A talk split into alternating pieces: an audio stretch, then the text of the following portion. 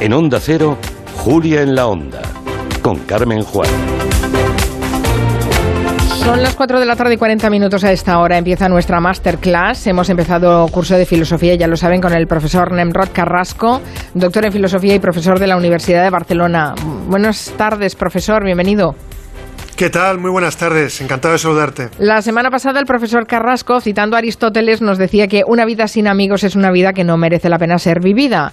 Y vimos como otros filósofos abordaban la amistad. Hoy vamos a hacer el mismo ejercicio pero con la soledad, que tras un año de pandemia tenemos mucha experiencia en el tema.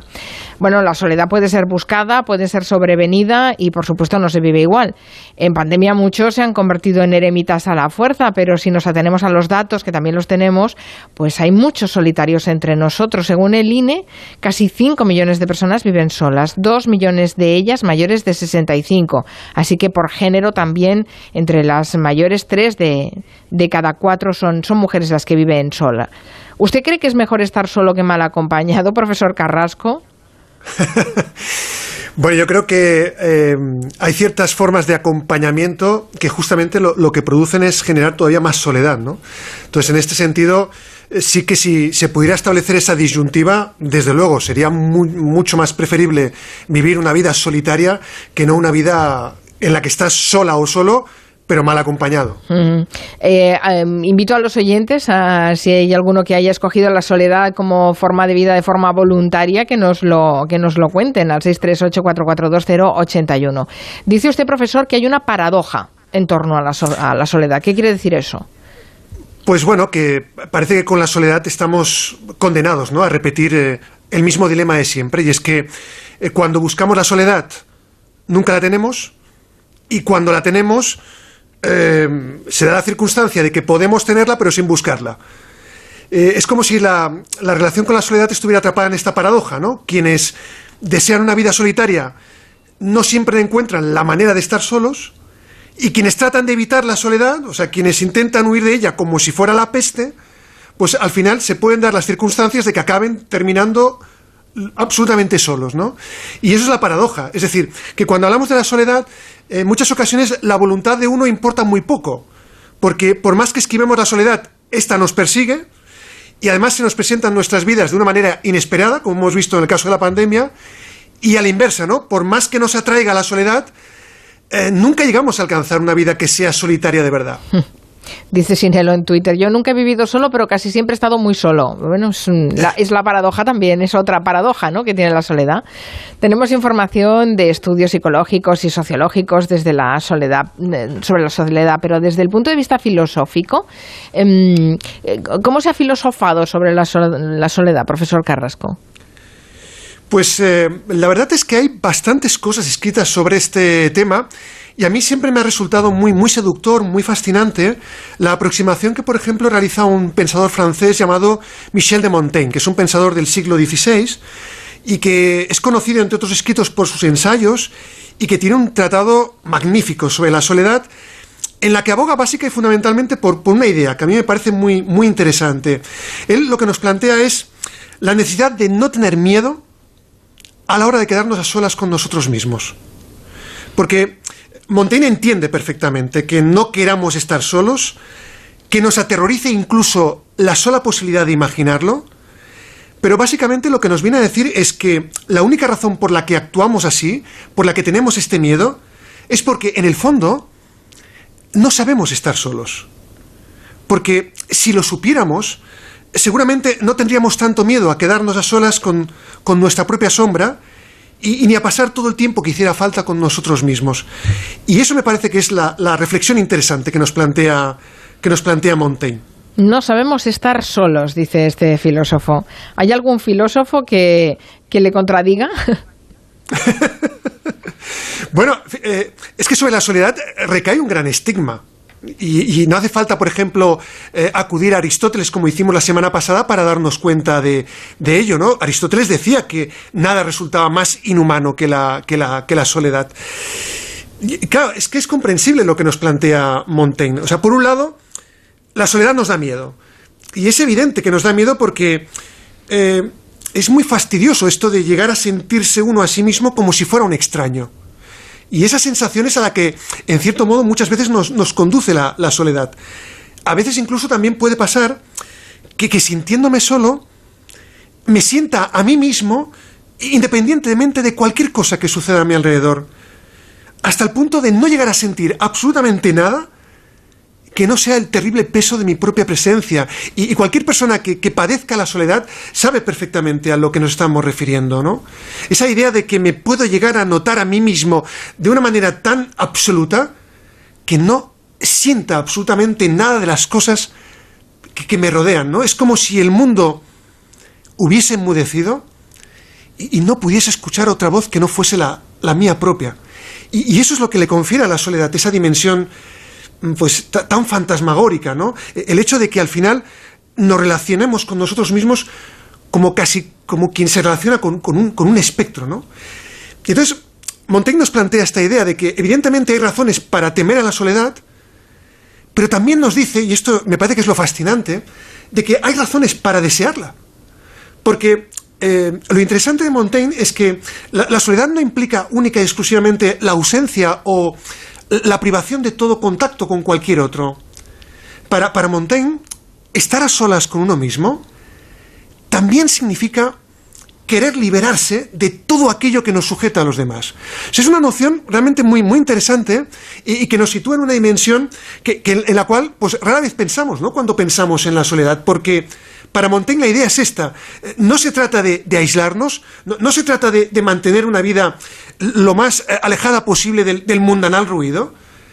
La, soledad también significa para Montaigne eh, despojarse de todos los prejuicios, despojarse de todas las ideas y despojarse de todas las imágenes que los demás han hecho de nosotros y con las que pretenden encerrarnos. Sí, pero Esa es una definición de soledad muy potente. Pero profesor, eh, profesor Carrasco, si Montaigne ya decía que no sabemos estar solos, tampoco sabemos hacer eso, ¿no? De despojarnos de todo para eh, quedarnos con nuestra soledad.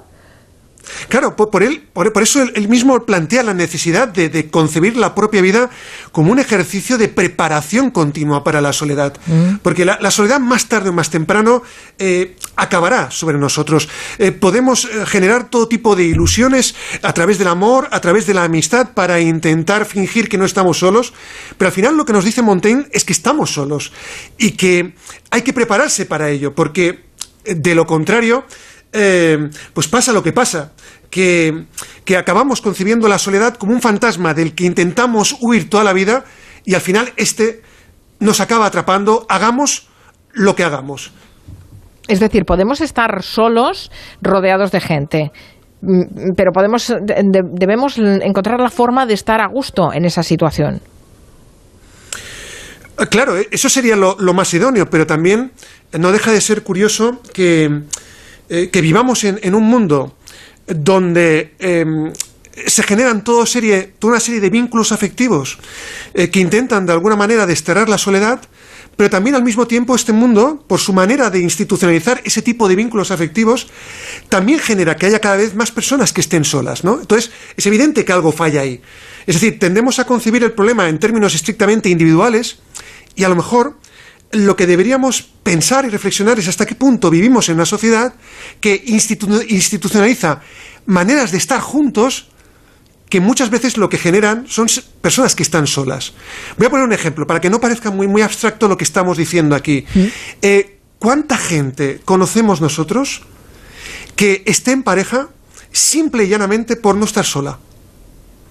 Lo que quiero decir con esto es que muchas veces la propia institución de la pareja genera esos miedos atávicos que tenemos al hecho de estar solos y que hace que la motivación última por la cual eh, podamos mantener relaciones de amistad o, por ejemplo, podamos mantener una relación de pareja no se debe al, al valor que tiene la otra persona con la que estamos, sino sencillamente para esquivar la soledad. Y eso muchas veces está relacionada con el hecho de que no nos han enseñado a estar solos y lo que es más importante, y me parece que es lo relevante, eh, no nos atrevemos a pensar la soledad, no nos atrevemos a pensar lo que significa una vida solitaria. ¿Quiere que escuchemos alguna opinión de oyentes? A ver que nos han dejado sus mensajes en el 638-442-081.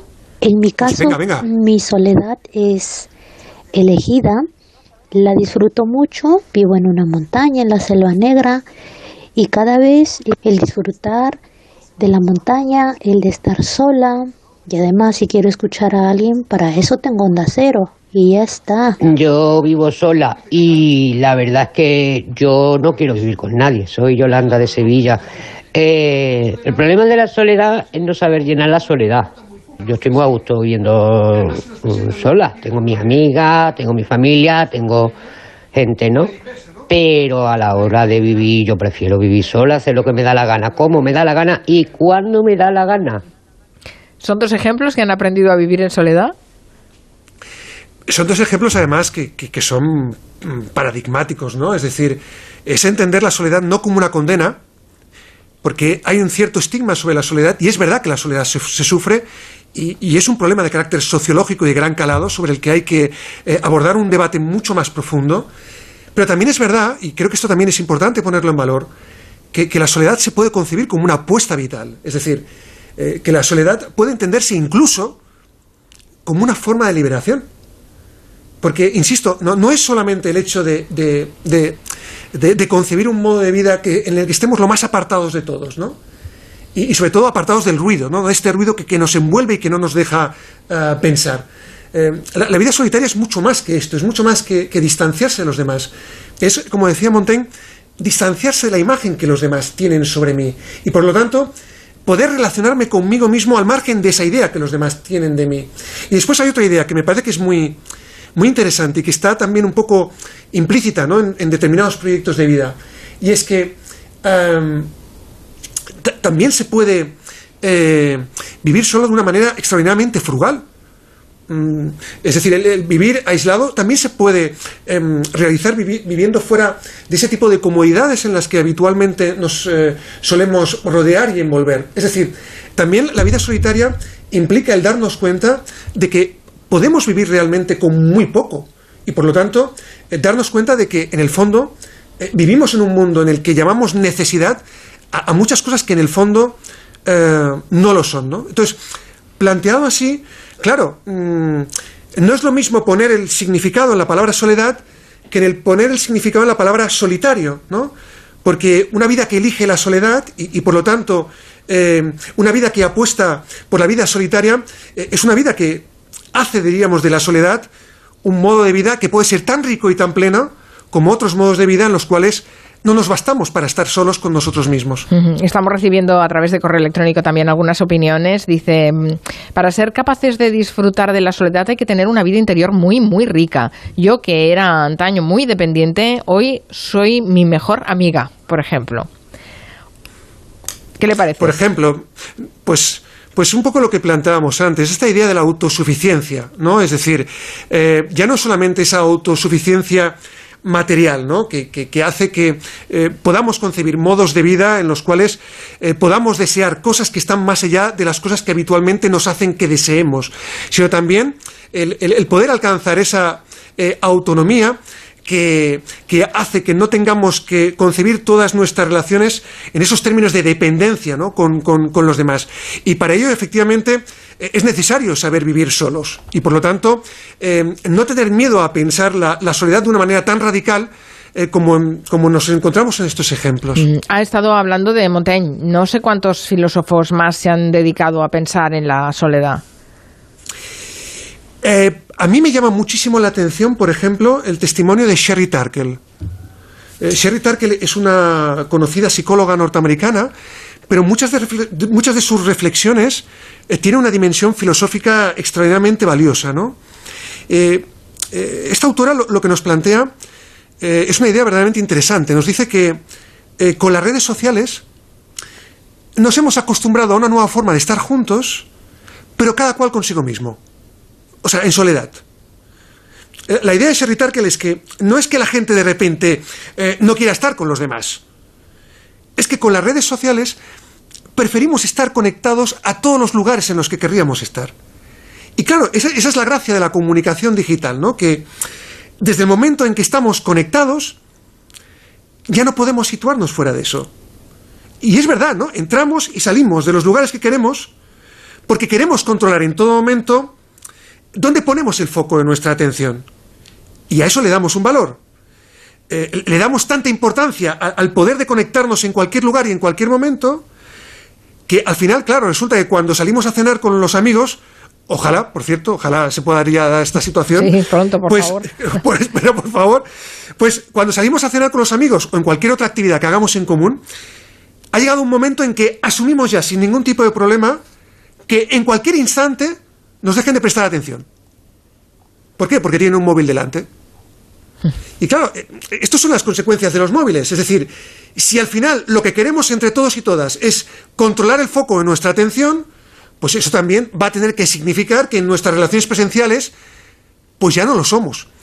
Y el problema es que ya operamos con esto prácticamente sin, sin problematizarlo, ¿no? Eh, lo cual también da lugar a una situación como mínimo curiosa, ¿no? Eh, nos quejamos cada vez más de la hiperconectividad, eh, de la inconveniencia que supone llevar esos aparatejos llamados móviles, que puede interrumpir cualquier actividad, que puede interrumpir cualquier conversación en la que estamos inmersos, pero al final, bueno, pues también nos gusta que la gente esté permanentemente disponible, que nuestros amigos den señales de vida, que podamos hablar a todas horas con la pareja, que nuestros hijos estén controlados.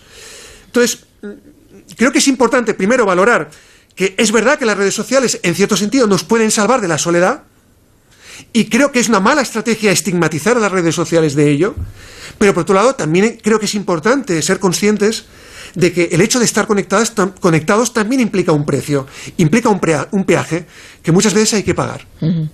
Vamos a ver eh, lo que nos dicen los oyentes, una última opinión. Quería compartir con vosotros la propia dualidad y contradicción que tengo en mí misma, ya que mi nombre es Soledad y mi apellido Alegre. Eh, mi abuela tenía una filosofía increíble que aprendí de ella, que siempre decía que no hay como estar solo y llevarse bien. Buenas tardes. Bueno, fantástico, ¿no? Soledad alegre, no hay como estar solo y llevarse bien. La abuela era una filósofa realmente, ¿no? Profesor Carrasco. Es, maravilloso ver realmente eh, cómo podemos encontrar estas paradojas ya, ya no solo en la propia vivencia, sino inscritas en el propio nombre, ¿no? Es, es una, realmente es una maravilla. Em, yo creo que hay algo que es interesante, eh, diríamos, reflexionar, y es que eh, la soledad, no, es verdad, no tiene por qué aparecer cuando, cuando estamos solos. O sea, no, tenemos que esperar a estar solos para, para sentirnos solos. Eh, podemos sentirnos solos estando acompañados. Y, ante la soledad yo creo que caben dos, dos, dos posibilidades. ¿no? podemos sucumbir ante el fantasma de la soledad, porque nadie nos ha explicado cómo no sucumbir ante él. Pero creo que también podemos luchar contra este fantasma, ¿no? Eh, podemos eh, también intentar desestigmatizarlo y, sobre todo, intentar entender si la soledad puede o no puede ser eh, liberadora, porque quizás hay una manera de pensar la soledad que nos permita estar menos solo de lo que ya estamos y, por lo tanto, menos aislados de lo aislados que estamos cuando nos conectamos con los demás. Y, en definitiva, quizás haya una forma de pensar en común hasta qué punto pues, podemos llegar a ser realmente insufribles. Porque si no nos aguantamos ni siquiera nosotros mismos, es que a lo mejor, es que a lo mejor hay algo de la soledad que es necesario pensarlo en común. Muy bien, pensaremos esta semana. Hemos colgado a través de nuestro Twitter eh, una charla de Sherry Tarkel hablando de la soledad, esta eh, psicóloga de la que nos hablaba el profesor Carrasco. Gracias, profesor, por filosofar cada lunes con nosotros. Muchísimas gracias. A vosotros, chao.